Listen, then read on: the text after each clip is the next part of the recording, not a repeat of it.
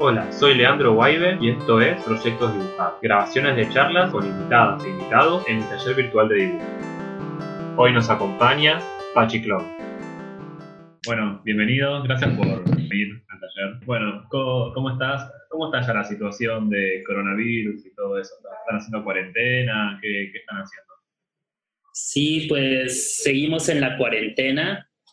Eh, yo estoy viviendo en la ciudad de Guadalajara y al parecer ahorita son como, como el, la que va subiendo la curva en los casos. Entonces, pues ya tenemos como tres meses aquí, más o menos, en, encerrados y pues se supone que hasta julio se va a acabar, julio, agosto. No sé por qué algo pasó con, con el estado de Jalisco, que es donde vivo, que retrasó se retrasó todo el contagio, entonces las, los contagios van como más lentos. Y así en lo del coronavirus, pero en el tema político está caliente aquí. ¿Ah, sí? En México, sí, hoy hubo atentado al secretario de Seguridad Pública. Ah, Eh, chao. sí, ¿Vienen de Sí, un sí. terremoto no? y sí, y ayer, ayer o hace dos días hubo un terremoto en la Ciudad de México. Sí, Wow. estuvo fuerte. No, digo, no pasó nada, o sea, no se cayó nada ni en Ciudad de México, en la ciudad de Oaxaca creo que sí, que es donde fue el epicentro, pero sí dicen que estuvo, estuvo feo. Lo bueno es que aquí no se sintió. Bueno, ¿Y cómo te sentís después de tres meses de cuarentena? Nosotros medio que estamos en la misma también. Oh, yo ya estoy harto. La verdad, yo ya estoy cansado. Eh, pues había estado muy tranquilo como dibujando y todo. Pues es como la vida normal que siempre llevo, ¿no? Como encerrado aquí en el cuarto y todo muy, muy normal. Pero la realidad es que pues la situación es, sí es como atemorizante, ¿no? Entonces, cualquier síntoma que tienes de me duele un poquito la garganta o no sé, me siento un poco mareado, no sé, cualquier cosa que sientas ya sí. tienes coronavirus. Entonces, sí. justo ayer me dio como un ataque de ansiedad, como de, "Uh, me está dando, pero pues no, nada, era como gastritis y, Uf. y algo así súper raro. Pero ya mejor, ya estoy tomando tecitos y Ay, qué bien. pero sí, ya sí, justo ya siento como que estoy en el punto de máximo estrés, pero pues como estas cosas me sirven un montón, ¿no? Así como platicar con gente y eh, platico con mis papás también por Zoom y así. Una. Sí, sí, pero está grave. Sí. Pero bueno, nosotros seguimos dibujando. Sí, es lo importante.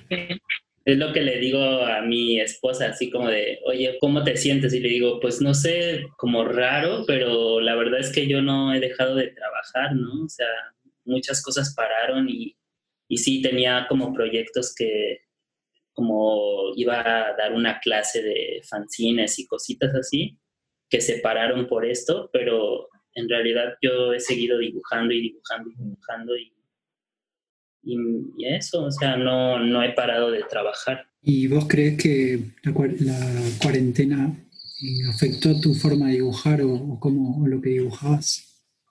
Sí, probablemente. Estoy haciendo un, una tira cómica que se llama Cebolla, que la, que la publico cada lunes. Entonces, creo que sí, desde que empecé a escuchar las noticias de China y así desde el principio de año, empecé como a pensar, ¿no? Como que, uy, ¿qué va a pasar cuando llegue aquí y así?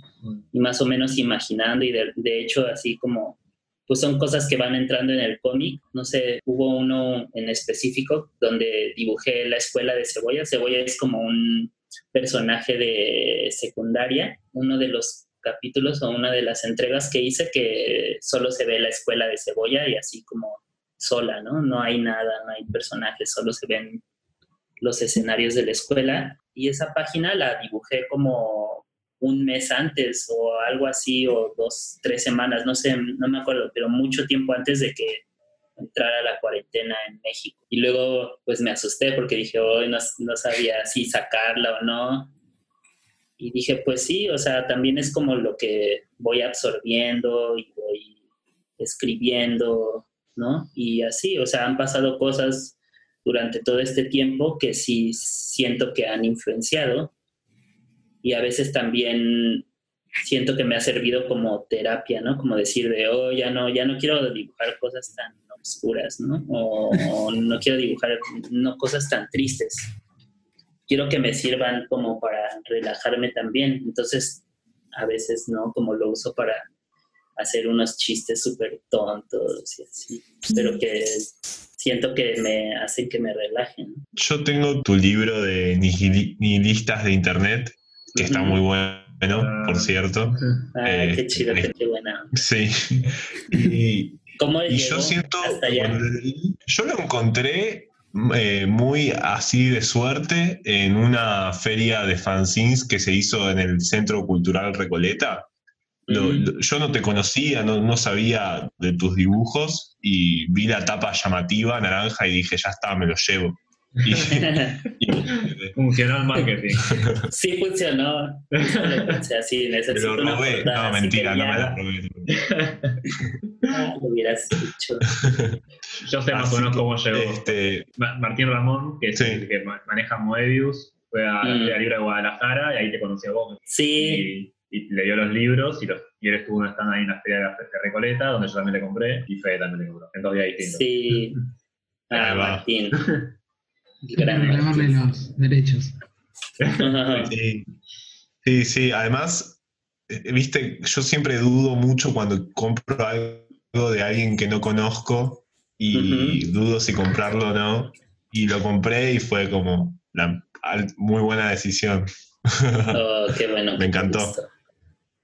Qué chido que te gustó. y te quería preguntar, yo cuando lo leí sentía como que muchas de, lo que dibujás o las historias que armás, eh, siento como que hay mucho de improvisación, de, ver que como que no hay una, planificación, no sé, de guion o, algo antes. Yo siento como que lo vas viendo cuadrito a cuadrito, este, viñeta a viñeta, como, eh, como, como que no sabes cómo va a terminar la historia. Nada, y quería saber si, si hay mucho de eso, de improvisación, o, hay más, o, nada que ver, es todo muy planeado. No, sí, eh. justo es improvisación, sobre todo esos tres primeros números que son los que están en, en el libro, ¿no? El libro es una compilación de, de tres fanzines que había sacado de listas de internet y era justo eso, era hacer cómics pero ir improvisando. ¿no? Y fue como la respuesta a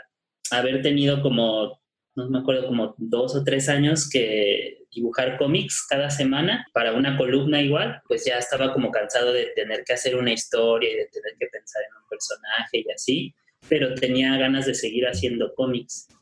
Entonces me acuerdo que pues agarré mi libreta y dije, pues voy a hacer cómics, así no, no necesito ningún tipo de, de, planeación, ¿no? Más que, más que sentarme y tener como, ¿no? Ganas de dibujar. Y eso fue lo que pasó en, los tres primeros números, ¿no?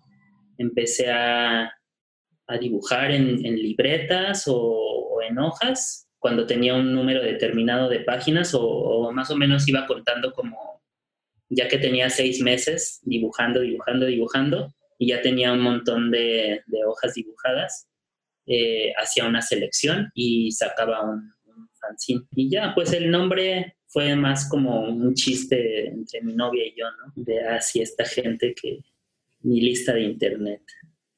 Y era como una broma y, y también era como esta cuestión de improvisar y de, no sé, como, sí, eso, de hacer cosas sin planearlo mucho.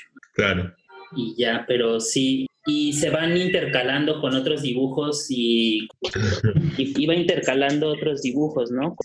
De dibujos de la libreta y a veces también metía otras cosas de cómics que, que me iban pidiendo que iba haciendo y que tenía ahí rezagados y y pensaba como de, pues este cómic nada más se publicó en fanzine allá, quién sabe dónde, entonces lo puedo utilizar para hacer uno de mis listas de internet, que es justo lo que estoy pensando ahora. Para el nuevo número es hacer, juntar otra vez todos los dibujos y todo el proceso que estoy llevando, que esta vez ha sido diferente, igual ahorita les platico cómo, cómo ha sido, pero es juntar todos estos dibujos y juntar el cómic de cebolla también, o hasta el punto donde lo llevo ahorita. Ya, ahora mi idea sobre mi listas de internet es eso, como compilar todos mis trabajos y, van saliendo con el mismo nombre, aunque adentro esté mi listas de internet y venga cebolla, o por ejemplo en otro tenía uno que se llama el flatulista de vista y así, ¿no? Cómics ya más como con un nombre y todo. Pero sí, eso, es mucho, mucha improvisación. Y algo que he pensado, pues he estado pensando mucho en cómo ha sido mi proceso y así, y, he estado pensando porque justo he estado intentando meterlo a, becas y cosas así, ¿no? Pensando también que quiero, tengo ganas de seguir haciendo este proyecto, pero necesito sostenerlo de algún modo, ¿no? Aparte de, de trabajar de freelance, de ilustración y así, que es súper cansado también, ¿no? Como por muchas cosas. Yo quisiera estar como 100% concentrado haciendo estos cómics y explorando y haciendo cosas. Entonces, pues teniendo que hacer estas como cartas o escribir acerca del proyecto, pues he pensado que creo que es, es, un proceso que va alimentando los diferentes tipos de cómics que quiero hacer, ¿no? O sea, si hay uno, si hay un cómic como el de Cebolla, que sí hay una historia o hay una historia que quiero contar, pues se va alimentando con esta otra parte del, cómic mucho más improvisado, ¿no? Y a veces hasta abstracto. Y creo que ir de una cosa a otra, por lo menos para mí es interesante, ¿no? Y como no me aburro de esa forma. Sí, porque una de las cosas que surgieron cuando estaba comiendo tu trabajo con el grupo, que tenés eh, muchas formas de dibujar. Por ejemplo, bueno, de necesitas internet, este, a este le sacaste unas ruinas, ¿no? es mucho más vectorial. Sí. ¿Cómo decidís ir cambiando? ¿Cómo, lo trabajas?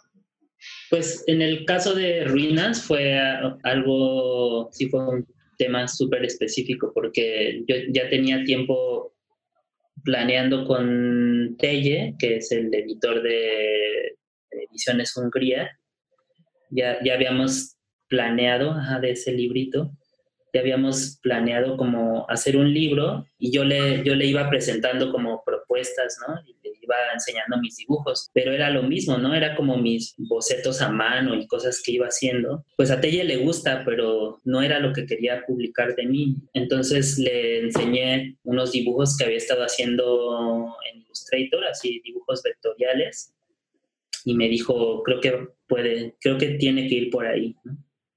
Entonces puse a trabajar en eso, pero justo cuando, cuando empecé a trabajar en el libro ocurrió el terremoto, justo ahora que estábamos hablando del terremotos, ocurrió el terremoto de 2017 en Ciudad de México, que fue un terremoto así súper fuerte, donde pues estuvo muy grave, ¿no? Murió mucha gente y sobre todo como que causó mucho estrés en la gente. Igual era un, era un tiempo donde yo había dejado de trabajar como en una oficina, entonces tenía mucho tiempo para dibujar. Pues como mi terapia ocupacional o no sé, o sea, como mi forma de sacar todo ese estrés y angustia a partir del terremoto fue dibujar este libro y fue dibujarlo como de una forma vectorial, ¿no? O sea, no tenía que digo, hay muchas cosas que sí están bocetadas en, lápiz y así, y luego ya lo escaneo, lo paso a la compu y lo empiezo a trazar, pero había muchas otras que iba dibujando como directo en la computadora. Y como también usando otros métodos y, y viendo, no sé, como viendo mucho, mucho arte conceptual, como yendo a una biblioteca. Hay una biblioteca en Ciudad de México que es especializada en arte contemporáneo y dibujo, que se llama Aeromoto. Entonces todo ese tiempo me iba ahí, me encerraba y empezaba a tomar libros y a tomar referencias. Y yo creo que de ahí, como de, de, esas idas y venidas a la biblioteca, de ese sentimiento como de qué estaba pasando con el terremoto, salió este libro.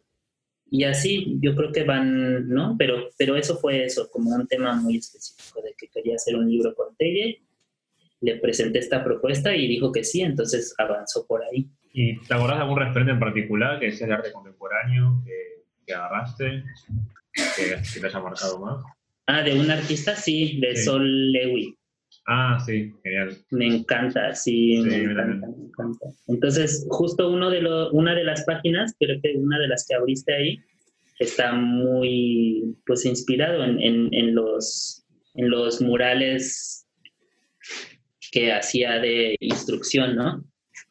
Ajá, justo ese. Entonces lo que hice fue como tomar e- esa referencia, es, eh, leer la instrucción, ver los murales y hacer un cómic, ¿no? A partir de, esa, de esas mm, reglas que dan, ¿no? Que lo que va haciendo es escribir reglas y, y- y darlas a las personas para que puedan dibujar estos murales. Y entonces pensé que era una buena, ¿no? Como un buen plan para hacer un.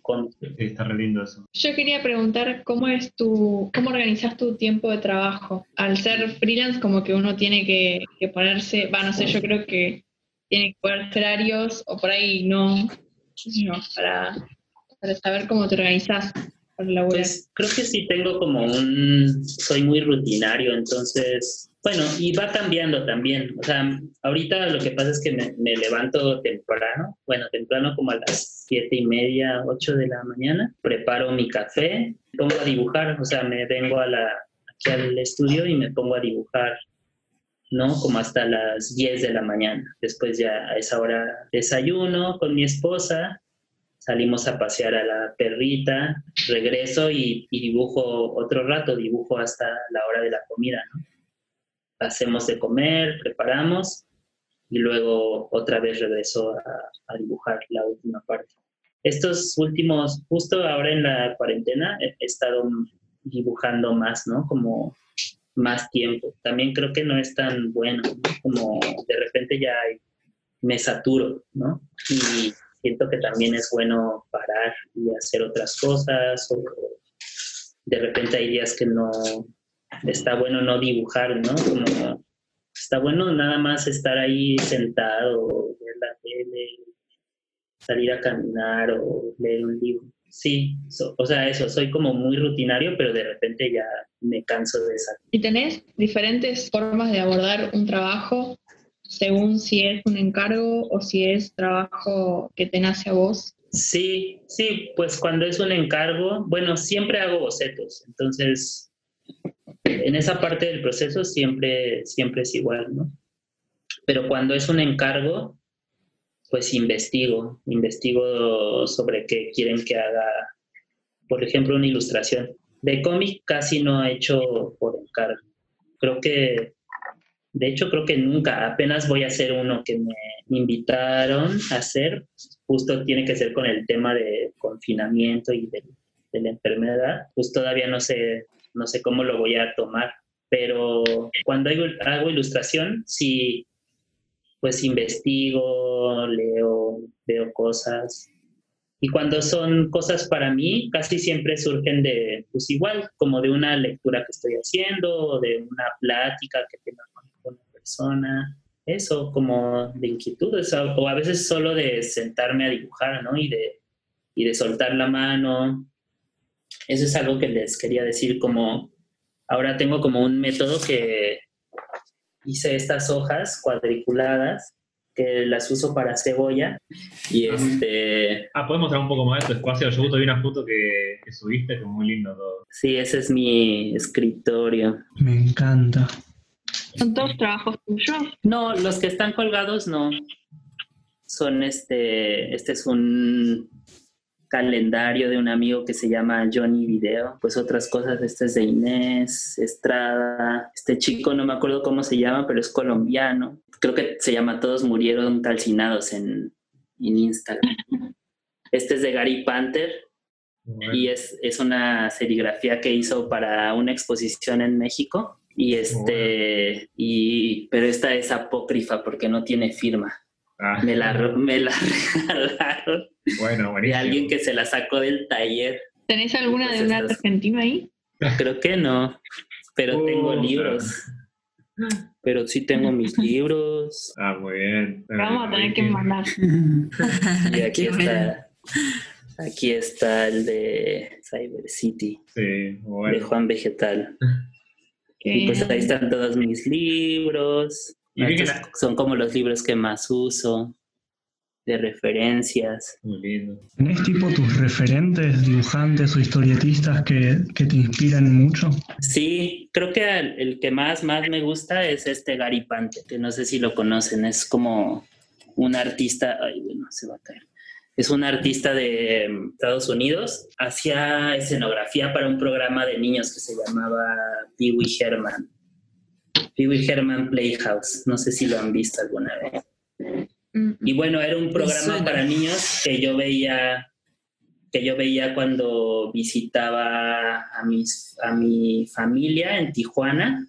Mi papá es de Tijuana, entonces está en la frontera de ¿no? México, Estados Unidos. Iba todos los fines de año y veíamos un programa, de ese programa, ¿no? De Wee Playhouse. Y yo me acuerdo que me alucinaba como con los escenarios y con los personajes cuando era niño y mucho tiempo después eh, supe que Gary Panther era el diseñador, creador de muchos de estos personajes y de los escenarios. Entonces yo creo que ahí es como el que más me ha influenciado. Pero pues siempre estoy como viendo cosas. Ahorita, por ejemplo, también me gusta mucho este colectivo de Chicago que se llamaba Heidi Who no sé, no me acuerdo cómo lo conocí. Ah, lo conocí porque mm, igual como leyendo una entrevista de con Gary Panther, escuché que habló de ellos, entonces empecé a investigarlos y, y así. Sí, hay un Otro- muy bueno también de ellos. Ese. ¿verdad? Que, que subiste, ajá, de que está en, en Vimeo, ¿no? Sí, sí, lo soy yo, Iván, que está muy bueno. También habla Gary Panther y mucho más. Un muy buen documental. recomendado. Ujú, Sí, y otro, pues es eh, Philip Guston, que es un pintor, eh, y él igual lo conocí como hablando con otros ilustradores, ¿no? Que me hablaban sobre sus referencias y de repente pues empecé a investigar y, y, ¿no? Y como a descubrir cosas en él y en la forma de dibujar, y sobre todo lo que, lo que me gusta de Guston es como cambió de este expresionismo abstracto, ¿no? A hacer esta parte figurativa y como de caricatura y igual como más expresionista. Me gusta mucho como ese cambio que hizo. Tuyo Bueno, que, que tenés muchas páginas colgadas de lo que venís dibujando. ¿Cómo, cómo, cómo es el criterio de eso?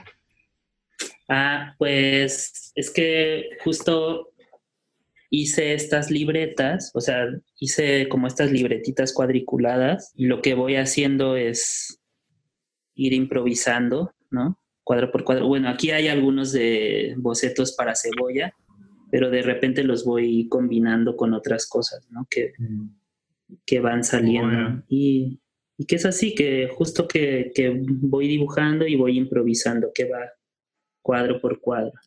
¿Qué son esos Y- círculos que pones? Perdón, hay como unos círculos y unas cruces sobre las cuatro cuadritos, ¿puede ser? Sí, es como, pues nada, como una retícula, por así Sí. decir, ¿no? Y me sirve como para no empezar de, de cero, bueno. Yo siento. Se supone que es como para composición y así, pero yo ya la verdad es que ni lo noto, ¿no? Más me, sirve como, sí, como eso, como para no empezar de cero, como que ya veo una línea ahí, entonces ya, ya se me hace más fácil como ir dibujando. Y esto es lo que voy a, o lo que estoy preparando para el Nihilistas de Internet, el, el último, el nuevo que voy a sacar. Lo que hice fue hacer estos cuadernitos bueno, este no, no está terminado. Y luego los llevé a la fotocopiadora y los amplié, ¿no? Como a tamaño A3 Ah, genial. y los dividí a la mitad. Entonces ahora lo que estoy haciendo es como ir viendo cómo, cómo van a ir las páginas.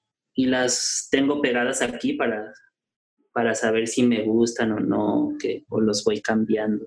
También pensé que de repente puedo ir cortando los cuadros y ir haciendo otras composiciones, pero, pero eso no sé, todavía no sé si lo voy a hacer. Está muy bueno. Eh, ¿Con qué materiales trabajabas, por ejemplo, en el que era el que es autorretrato, que lo subiste tres veces? Ah, ¿Qué eh, materiales? Era, creo que eran acuarelas y wash, y washes, ajá. Ah, mm, Fue como, lo hice just- lo hice para, o el jueves en la mañana que me toca casa telepática. Cuando dibujo casa telepática me voy a, a la sala. O sea, no, no, no dibujo ahí en, en el salón de dibujo, sino que me vengo aquí como a la biblioteca.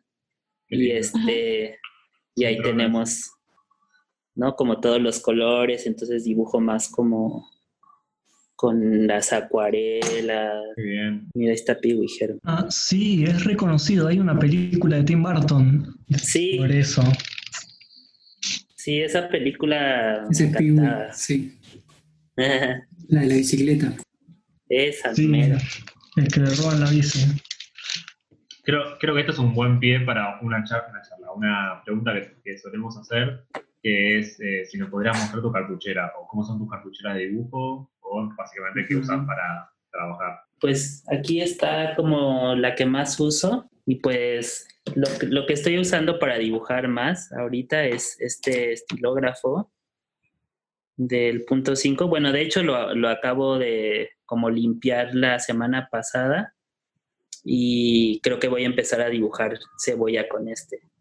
Como que me gustó cómo, cómo hacerlo. Porque había estado dibujando mucho con estos art lines, ¿no? Como con estos estilógrafos desechables. No sé, como de repente ya no me gustó tanto. Y pues dibujo mucho con tinta china, entonces, bueno, un tiempo usé mucho estas plumas como japonesas de pincel, que tienen punta de pincel y que traen cartuchos ya, este, ¿no? Como desechables, pero a veces lo que hago es como tener tinta china mm, al lado y utilizarlos.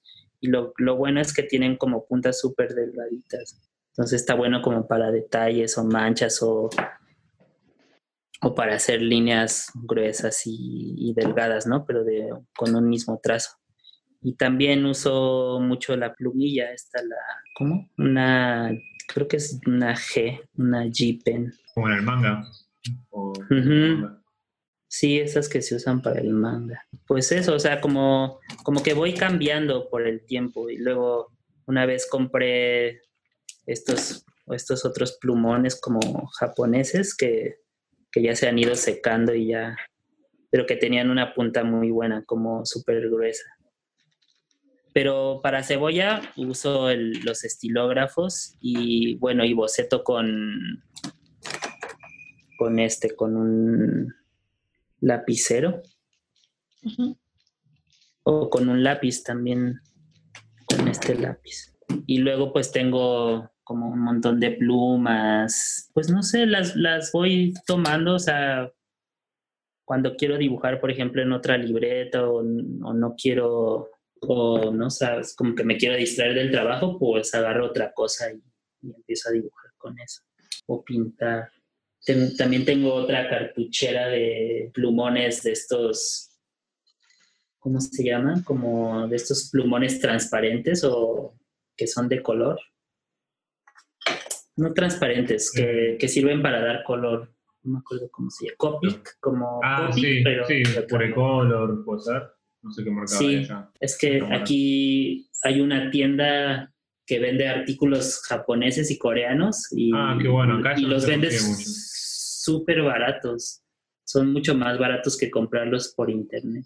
Ah, qué bueno. No, acá esa cosa no se consigue. Por ejemplo, esa pluma G no se consiguen. Los pentel esos tampoco se consiguen. Ujú.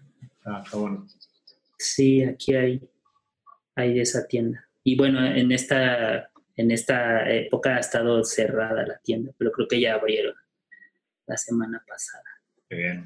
Sí, acá están abiertas las librerías hasta la semana que viene, creo. Y Ajá. por, por internet que le hacen envíos. Pero la semana que viene van a hacer la, la cuarentena un poco más estricta y se van a cerrar varias. O- Pero bueno, ya estoy bien estoqueado. ¿Ustedes cómo están también estoqueados? Yo tengo una pregunta. ¿Cómo allá em, en México el cómic under o independiente este, tiene mucha visibilidad. No sé si, como que acá en, en Argentina, aunque cada vez un poco más, generalmente la gente, como el cómic popular, siempre va a ser como lo más clásico, que era lo, lo más de antes. No sé si conoces eh, Mafalda o El Eternauta, siempre como que se vuelve a eso y a veces no se le da mucha importancia a, a las nuevas generaciones me parece, siento yo. Cada vez menos igual. Pero allá en México es igual o suelen aceptar mucho lo nuevo, nuevos estilos de dibujo, nuevos estilos de, forma de, nuevas formas de hacer cómics, ¿lo suelen aceptar o también hay como mucha crítica a eso? Pues, o sea, siento que se acepta entre círculos muy pequeños, ¿no? O sea, claro pero entre pues las justo las becas oficiales o los eventos muy eh, oficiales, como puede ser la Feria del Libro de Guadalajara o, librerías o editoriales o incluso editoriales que mexicanas que ya están editando cómic, pues no, no, no voltean a ver, ¿no? Como las, las cosas que están pasando, las nuevas cosas. Incluso gente que ya, pues, no sé, como que ya ha salido de, ese underground, ¿no? Como, pero que, empezó de ahí, como Inés Estrada, ¿no? Que es, siento yo, la autora de cómic mexicana más reconocida en el mundo. También, pero justo aquí, o sea, como en editoriales o cosas así, no, pues no ha publicado nada, ¿no? Ella sigue publicando independientemente y y, en otros países.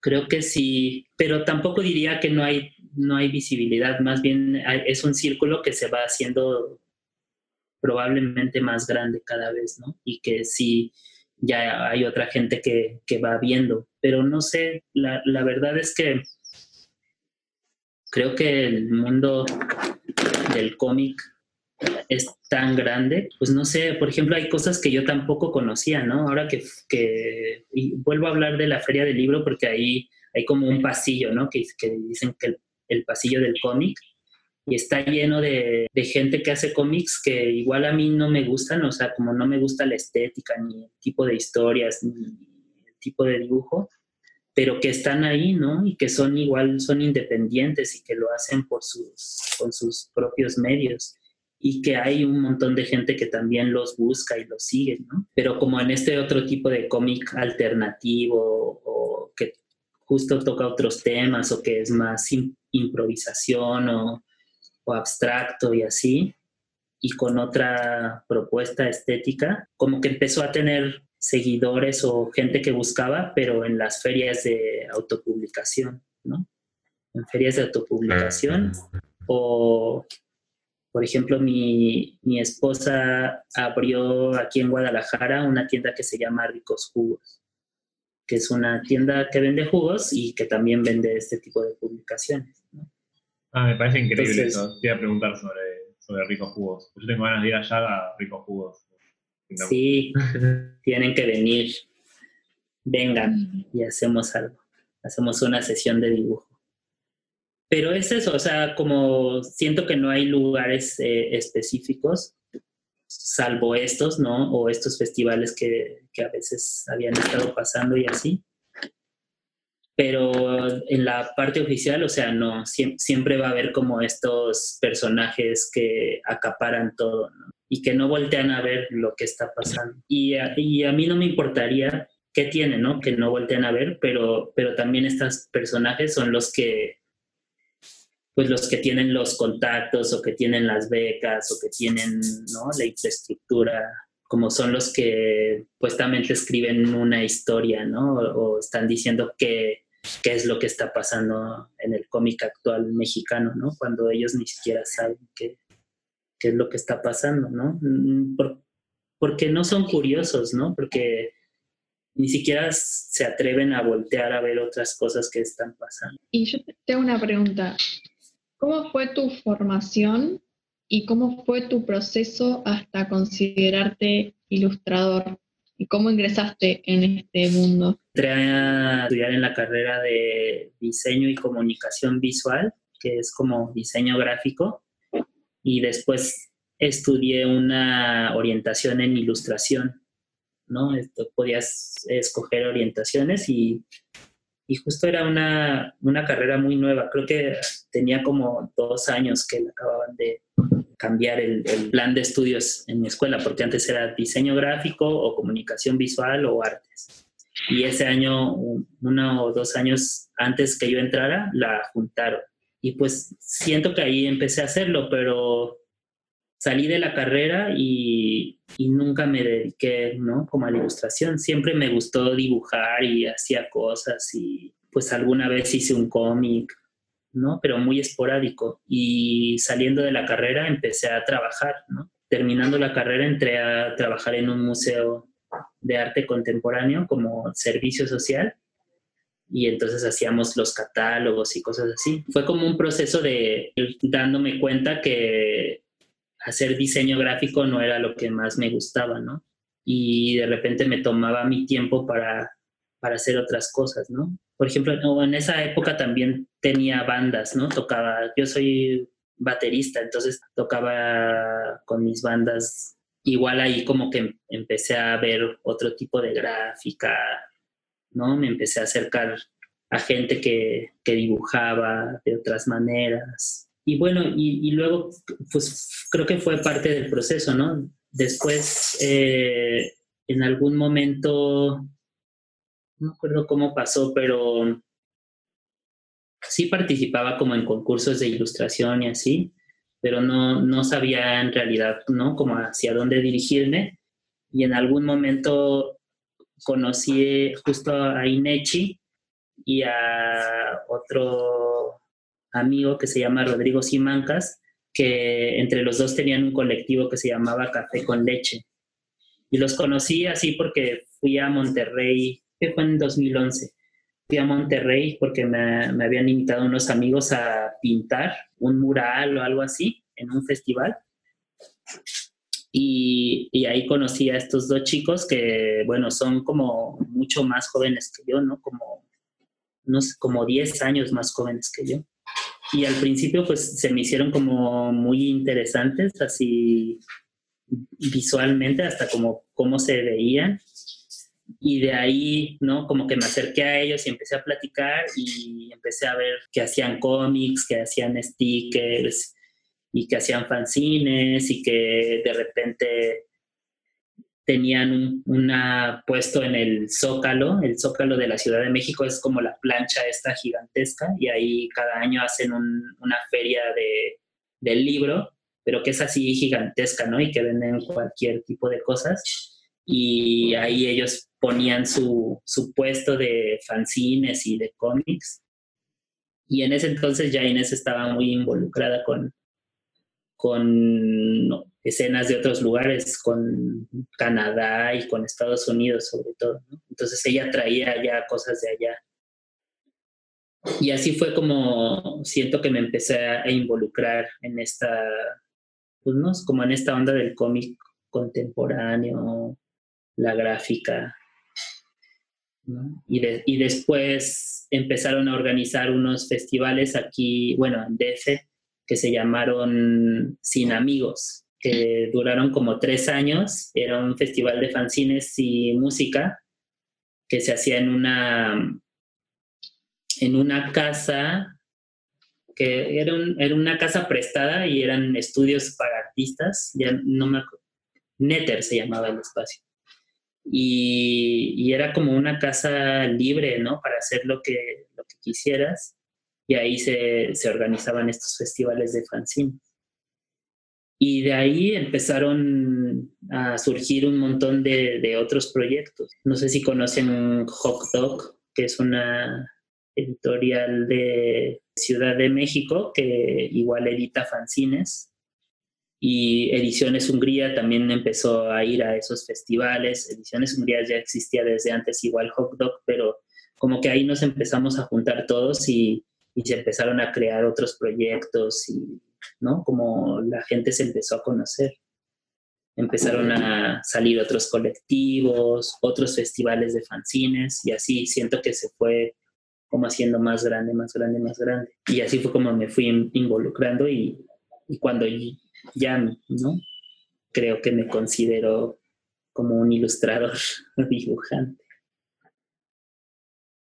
Y una pregunta, ¿allá está todo centrado en una ciudad o está bastante dividido lo que es como la escena? por ejemplo, acá pasa mucho en Buenos Aires, en Rosario casi, y después en el resto del país no, no tanto, en Córdoba un poco. Pues creo, o sea, creo que se centra en pocas ciudades, pero también siento que probablemente no conozca todo lo que está pasando. ¿no? Pues cuando me vine de Ciudad de México a Guadalajara, descubrí que aquí también había muchas cosas pasando, ¿no? Y que habían pasado antes, ¿no? También, o sea que hay mucha, hay mucha tradición de gente que hace cómics y que hacía fanzines, ¿no? En los ochentas y, y antes. Y ahora siento que a raíz de estos festivales sí hemos ido conociendo gente de otros lados, ¿no? Como de Morelia, Michoacán, hay un, hay un colectivo que se llama Fox Sins, que conocimos desde, desde estas ferias de Sin Amigos y con ellos ya nos fuimos conectando. También sé que hay otra gente en Veracruz haciendo cosas, está Urbano Mata en Tijuana, por ejemplo. Y sí, nos vamos conociendo, pero, pero sí se concentra, ¿no? En Ciudad de México es donde está la mayoría, está Yuri y Frosh, ¿no? Que son como otro colectivo que se llama Baby Crazy. Y así, creo que es eso, o sea, como que yo siento que está todo centrado, pero tal vez me hace falta conocer qué está pasando en otros lugares también. Que justo una vez, y también, por ejemplo, siento que me hace falta conocer cosas que están pasando en otros países también, sobre todo de Latinoamérica, ¿no? Por ejemplo, a ustedes los conocí, uy, ya ni me acuerdo, pero creo que fue justo en, las ferias del libro, ¿no? Que venía Martín y, sí. este y yo le a una chica también para que lleve cosas, no me acuerdo a quién le que, vino acá a Argentina, a Buenos Aires, y le di unos libros de la editorial para que lleve allá. No me acuerdo bien quién era allá. pero que era para ricos jugos, me parece. Ah, sí. Creo que sí. Tal vez no, no sé. Probablemente. Y así, ¿no? Siento que como así se nos hemos ido como conectando. También hace dos años fui al Festival Carboncito en, Perú y ahí conocí a un montón de gente más, ¿no? Conocí a Ale de Musaraña. Sí, un genio. Y, y, él ya había editado El Volcán, ¿no?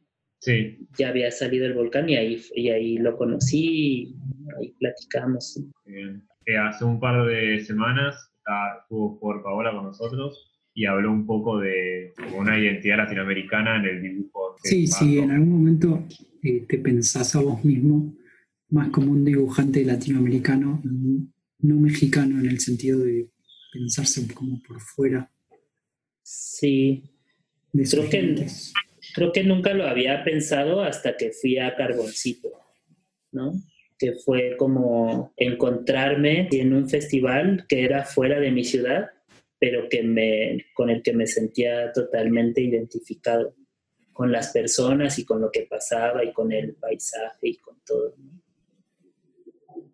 Porque antes había ido a otros festivales y, en Europa y así, había ido a uno que se llama Crack en, en Italia y a otro que se llama Novodova en, en Serbia y, y, sí había sentido conexión con esos espacios, pero no tanto como lo sentí con, cuando fui a Carboncito. Mm. Y no sé, y dentro de esas pláticas, y que fue una con Ale, me dijo algo que me, que me resonó, ¿no? que me quedó sonando un montón, que dijo, es que creo que todos los dibujantes mexicanos están muy están tan cerca de Estados Unidos que, que todos están muy influenciados por ese país. ¿no? Y mi primera respuesta fue, no, ¿cómo crees? No, claro que no. Odiamos a los gringos. Pero no es cierto, o sea, sí, pues tenemos esa, pues los tenemos súper cerca, ¿no? Ventaja, desventaja, ¿no? O sea, pues yo así viví, así crecí, yendo a Tijuana y tomando cosas de esas dos culturas.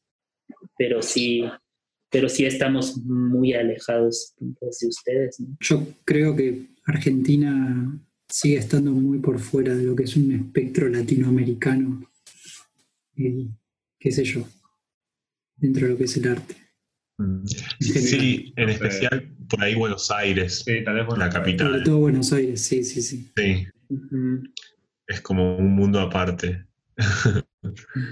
Pero Ya, pues también me imagino que, que si lo ves como con lupa, pues cualquier escena o cualquier ciudad es, va a ser diferente, ¿no? Por ejemplo, Sí, probablemente los, los dibujantes de Ciudad de México tengan alguna esencia y- que tienen que ver con lo con todo, ¿no? Con lo que ven, con la violencia, con, con un montón de cosas, con ser tanta gente, a diferencia de, de los dibujantes, por ejemplo, de, de Veracruz, ¿no? Que pueden ser como más, no sé, como que tienen la naturaleza más cercana, no sé, sí, sí hay conexiones, ¿no? A lo mejor se, con- se podrían conectar más los dibujantes de Buenos Aires con los de Ciudad de México, con los de otra ciudad grande, Sí, seguro que sí. no sé, tal vez. Los invitamos al podcast. Ah, sí. Sí, bueno. ¿qué dibujás cuando dibujas sin pensar? Como, ¿Qué es lo primero que, que se te viene? Como qué es lo primero que dibujas sin pensar? Es esa la pregunta. No, hoy no sé, monstruos supongo, como líneas, ajá, como Claro. líneas. A veces siento que, o curvas, a veces siento que todos mis dibujos cuando voy a hacer cebolla empieza con, con una curva, ¿no? Como con este movimiento. Justo la cabeza de cebolla es como, uh, como este, ¿no? Pero sí, cuando, cuando estoy dibujando, por ejemplo, mm, creo que lo hago más consciente cuando estoy haciendo casa telepática, que es como de, hoy voy a dibujar lo que quieras y no voy a poner mi mente en, en blanco, en cero y voy a dibujar. El de esta semana, por ejemplo, empecé a dibujar lo que tenía enfrente de mí y lo que tenía enfrente de mí eran unas plantas. Entonces empecé a trazar eso y después saqué un libro y empecé a trazar cosas de, ese libro como fotografías. Empecé a dibujar rostros y al final dejé como esas dos cosas y, empecé a improvisar un dibujo. Y eran puras líneas y colores, pero que creo que venían como alimentadas de esas otras dos cosas. Pero sí, creo que monstruos. Creo que es lo que dibujo. Lo primero, como ojos, tal vez. Y a la hora de, de dibujar, ¿te pones algún tipo de música? ¿La música influye en tu manera de trabajar? Sí, siempre estoy escuchando música. Ahora escucho mucho, bueno, en YouTube tengo como mis listas de canciones, pero también escucho mucho una radio por inter- internet que se llama NTS, NTS, y tienen como programas específicos de, de rock de los 60 o de psicodelia o de hip hop o de rap o de trap. Y así voy como escuchando muchas cosas en el día. A veces escucho podcast también. Y tengo una consulta, volviendo a lo de qué dibujás cuando, cuando no pensás. ¿Te pasa por ahí que te descubrís que dibujás algo que dibujabas cuando eras chico? Como alguna versión que varió, tipo yo, no sé, dibujo personitas y sigo dibujando personitas pero diferentes. Cuando era chico dibujaba Mm. monstruos y ahora sigo dibujando monstruos. Mm, creo que no. A veces siento que me gustaría volver a dibujar así, ¿no? Como dibujaba cuando era niño. Me, me acuerdo que de niño dibujaba mucho unos personajes que eran como... ¿Se acuerdan de esta caricatura que se llamaba Los Snorkels? Sí, Ah, pues Muy como que los, los dibujaba un montón. Y ya era como un dibujo recurrente que hacía de niño, pero ahora no, pues no, no lo he hecho. Y no, no creo, no creo. Yo dejé de dibujar mucho tiempo. O sea, de niño dibujaba y iba a clases de dibujo, pero tuve una experiencia muy fea con una profesora que me limitó, ¿no? Como que me dijo, oye, tú dibujas muy chiquito, como que nos daba unas hojas de papel muy grandes y yo me concentraba como en un espacio nada más y dibujaba personajes o cosas muy, muy pequeñitas. Y me acuerdo que un día así como que explotó contra mí. Yo creo que estaba pasando un mal día. Pasó al lado de mi cuaderno y, le dio una patada. Dijo, no, esto no sirve. Estás dibujando muy... Dice, tienes una, una hoja muy grande para que dibujes tan, tan chico, ¿no? Y me acuerdo que de esa clase yo dije, que ya nunca más, no, no quiero volver a dibujar y, y, según en mi imaginación, probablemente no, pero en mi imaginación dejé de, dibujar mucho tiempo. Y este, y eso entonces, pero sí perdí como esa conexión, pero sí me acuerdo que en esa clase pues siempre quería dibujar o calaveras o gusanos o ojos o como monstruos. Sí, siempre como que estuve interesado por eso. ¿Y después de siete dibujos así de nuevo, como agarrando una hoja grande, dibujando solo un espacio chiquito o algo así, como volviendo ese tipo de dibujos o no? Pues creo que creo que siempre, ahora y siempre he dibujado como muy chiquito, ¿no? Siempre dibujo como en estas hojas A3. Sí.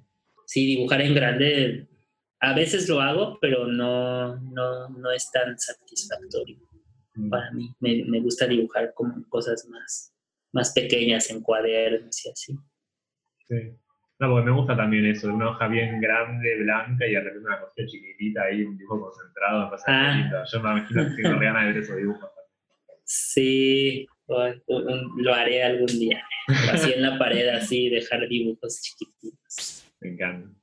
Y te hago una pregunta. ¿Sos de cambiar, porque das mucho de, este personaje de cebolla como, como algo que, no sé, parece que lo hablas como si fuera un proyecto grande, que, va a durar mucho, como que tenés ganas de hacer historias largas con ese personaje.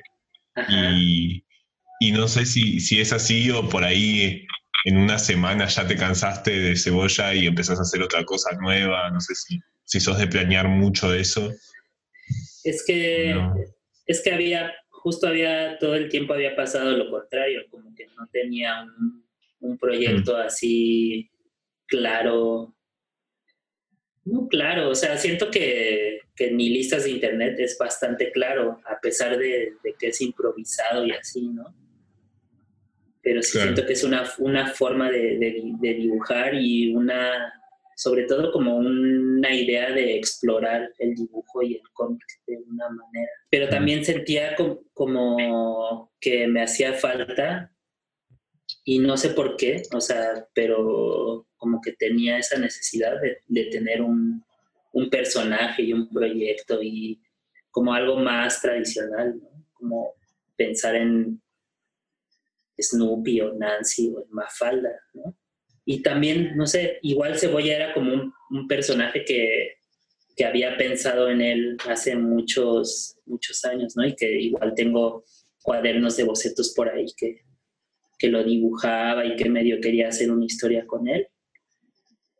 Pero bueno, Cebolla en realidad eh, eh, salió porque un amigo, eh, Andrés Villalobos, que tiene un proyecto que se llama Vacaciones de Trabajo, eh, empezó a planear este periódico semanal que la idea, la primera idea era que fuera un, periódico tal cual, ¿no? Así impreso, pero después eh, el proyecto pasó a ser un periódico mural, ¿no? Eh, como hay lugares específicos donde se cuelgan estos cómics cada semana, ¿no? Ricos Jugos es un uno de ellos, eh, hay la biblioteca esta que les contaba en Ciudad de México, Aeromoto es otro, entonces se van pegando los dibujos ahí y es como hacer un, semanario de cómics. Y, platicando con él, bueno, él me invita al proyecto y me dice, pero pues qué, como que, ¿qué tienes ganas de hacer, no? A ver qué, dice, estaría bueno que fuera una historia que, que tuviera una secuencia, ¿no? Y que pudiera irse desarrollando semana tras semana. Entonces, eso fue a principio de este año que me invitó a participar y yo ya tenía, ¿no? Como este personaje en mente y le empecé a presentar propuestas. De hecho, ya lo había hecho antes para, lo había metido a un concurso de, ilustración, ¿no? De cuento infantil y había desarrollado el personaje, hizo, hice unas, unas acuarelas, no, unos washes, que son los que tengo aquí como, como referencias también aquí atrás. Bueno, que es este y otros, otros más que había, que había hecho. Y como ya tenía como pues todo este material eh, recopilado, empecé a, a escribir o a, o a, desarrollar como algunas páginas ¿no? del cómic y a presentárselos a Andrés. Creo que empezó de ese diálogo, ¿no? Y sí, o sea, lo, lo he platicado tanto que, que, sí siento que puede ser un proyecto que se puede alargar mucho, que quiero que se alargue mucho, ¿no? Que quiero que tenga como, como muchos capítulos o, que puedan pasar muchas cosas con él, incluso hasta que se pueda de repente convertir en una animación o, o en un videojuego. A mí se me antojaba mucho que fuera un videojuego. Bueno.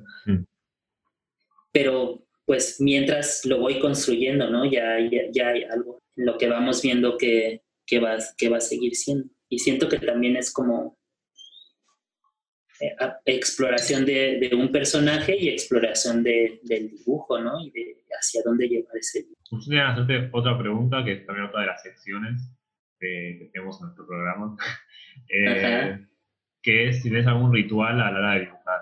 Pues sí, o sea, poner café hacer, hacerme una jarra de café, poner música y luego tengo como, no me acuerdo en dónde lo escuché, creo que se lo escuché a María Luque, que ella metía como amuletos en sus, sus cartucheras, ¿no? en sus estuches de dibujo. Y entonces em, empecé a hacer eso, como que tenía figuritas, por ejemplo, cuando, fui a Perú compré un gatito de estos de la suerte, de estos manequinecos, pero muy chiquito, y lo metí en mi cartuchera y así, ¿no? Muy lindo. ¿Qué es cerámica? sí, es de cerámica. O tengo este, este otro muñequito que me regaló un amigo, Paper, y lo tengo aquí. O esta conocen los milagritos, que son estas figuritas, estas medallitas mexicanas que se usan para, para pedir por salud. Medallita milagrosa. Ajá. Acá, creo. Sí. Entonces tengo esta manita que me regaló mi mamá. La manita del dibujante. Y todas las tengo aquí, las tengo en mi cartuchera.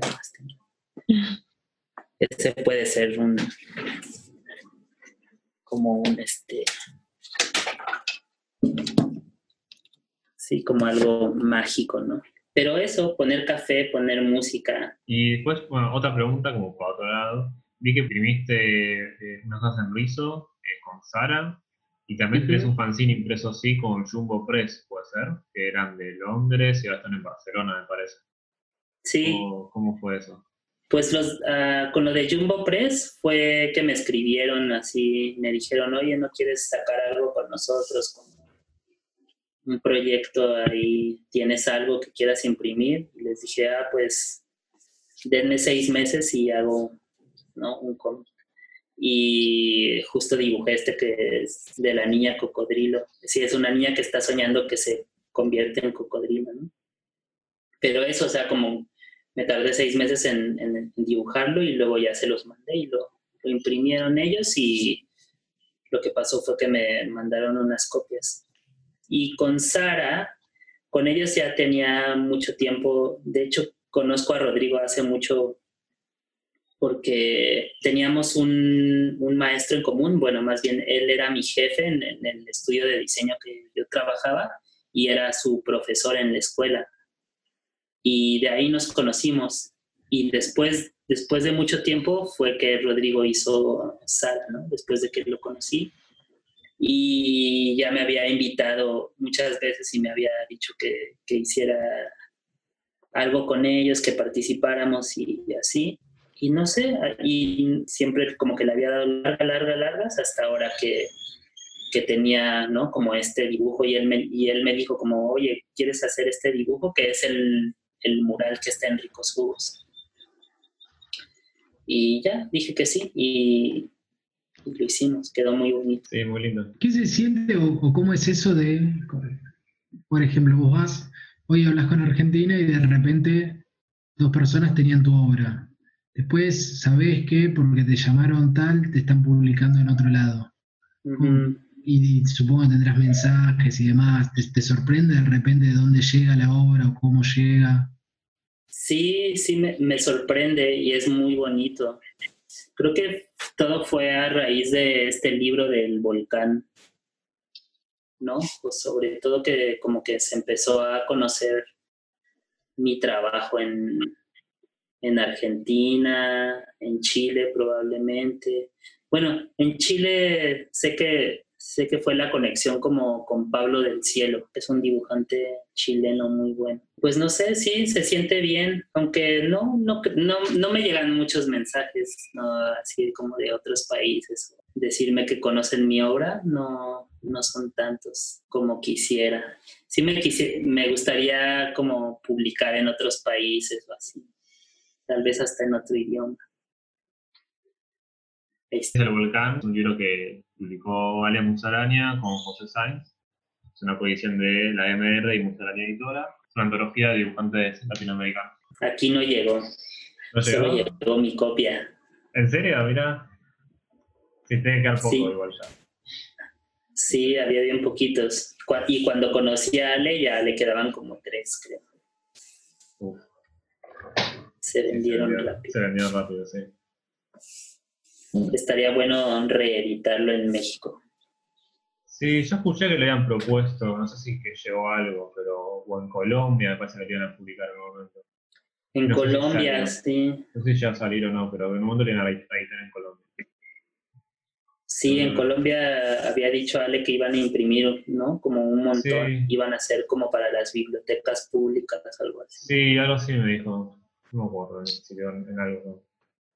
Ahora creo que está todo medio parado, pero tal vez más adelante. Sí, sí. Y también estuvo bueno esto porque fue un proyecto que, que estuvo en muestras internacionales, también hicieron muestras originales en, en Fumeto, en el Festival de Cómics de Suiza, ¿no? Con, con este libro. Así que aparte del libro, como recorrió el mundo con de Sí, luego el año pasado vino a una feria del libro aquí en, en la universidad, en la UNAM. Ah, sí. ¿De, de chico leías cómics? ¿Sentís que algo te inspiró o fue algo más que te vino de grande cuando empezaste con lo de los fanzines? Sí, pero fue más como de adolescente. O sea, de chico sí, sí leía cómics y me gustaban los cómics de superhéroes y así pero sobre todo me gustaban como las tarjetitas, las, las cartas estas de coleccionar y cambiar. Y las garbage pail kits, esas son las que más me gustaban, los basuritas, ¿no? Que se llaman en Argentina. Sí. Hay un álbum de figuritas acá de eso. Ah, sí. Sí. Chido. y luego, y luego me llegó, bueno, tengo un primo que se fue a vivir a España y cuando regresó, yo era chico, no sé, tenía como 12 años yo creo, y regresó y había comprado algunas, alguna colección de cómics de estos que se llaman el Víbora. Ah, sí, No sé si los han visto.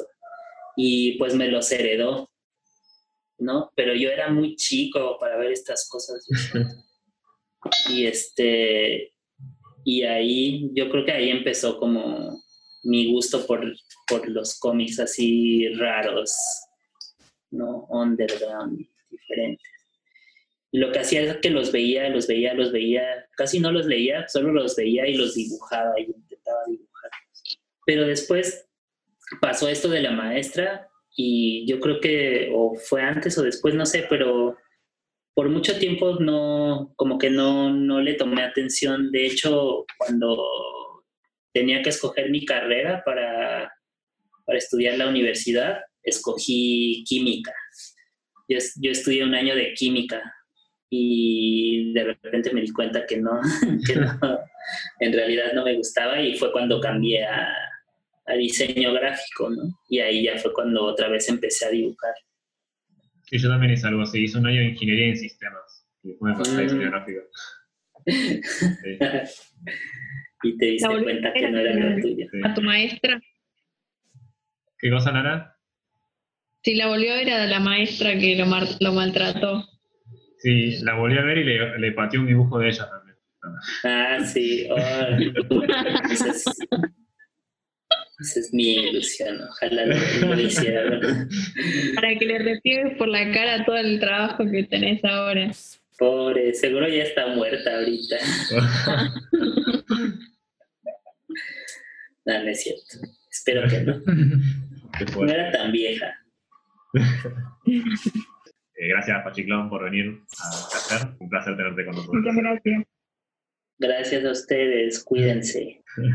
Ya algún día nos veremos en Argentina. Tengo muchas ganas. De hecho, este año, bueno, mi ilusión era este año viajar a Argentina. Uh, ¿en serio? Bueno, estamos a tiempo todavía. No sé si. Capaz, tal vez en noviembre, tal vez puedas. No sé. En diciembre. Sí, puede ser. sí, Uy, sí, ojalá, bueno, todavía, avis- todavía no venís. Bueno, Sí, seguro. ¿tienes algún consejo como cierre? No, sí. Sí, pero. Hagan lo que quieran, claro. que hagan lo que quieran, ¿no? Que nu- nunca, o sea, que escuchen consejos, pero que nunca les hagan caso. Gran consejo. No importa si nos patean los dibujos, sigamos No dibujando. importa, sí. si te gusta, sí, haz- hagan lo que quieran. Y también dejen de dibujar si quieren, ¿no? Siento que de repente hay como mucha presión, como, Sí, como tienes que ser dibujante, tienes que ser esto, tienes que ser lo otro. Pues tienes que ser lo que quieras ser, ¿no? lo que Sí. tengas que ser también. O sea, finalmente hay cosas que te van arrastrando o empujando a hacer cosas, ¿no? sí, sobre todo con la cuarentena, que tal vez uh, tengo mucho más tiempo y tengo que aprovecharlo y dibujar un montón. Como también saber seguirse. Como también está bueno Sí, un o- espacio para descansar, pues se te ocurren más cosas también. Viendo una película, leyendo algo, te, te nutrís mucho más rápido también. Sí, jugar videojuegos. Ahora he jugado muchos videojuegos. Ah, sí, ¿qué, qué juegas? Eh, Night, Night in the Woods.